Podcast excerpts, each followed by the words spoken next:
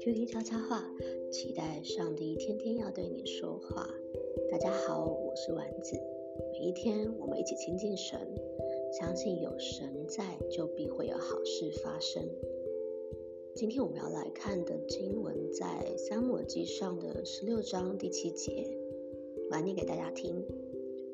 耶和华却对撒母说：“不要看他的外貌和他身材高大，我不准选他。”因为耶和华不像人看人，人是看外貌，耶和华却是看内心。我们每天的生活都在面对不一样的人事物，很容易就会活在人的眼光和说法的里面。人跟人的相处，我们也常常是会用外貌、才华，或者是这个人的好行为来评估一个人的好坏。但这段圣经，我们看到上帝怎么看人呢？神看人不是看我们的外面条件如何，也不是看我们生长背景如何，更不是看我们做了多少的好行为，积了多少的阴德。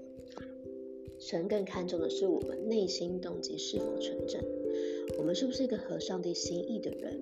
圣经也有讲到，人的一生果效是由心发出的。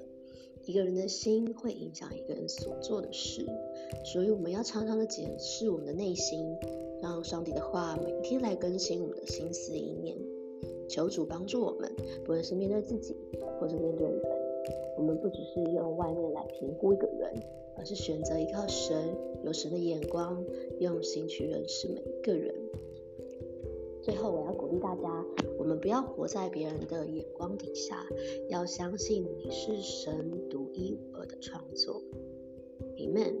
我们一起来祷告，亲爱的主耶稣，谢谢你透过这段经文来告诉我们：人看人是看外面，神你看我们却是看我们的内心。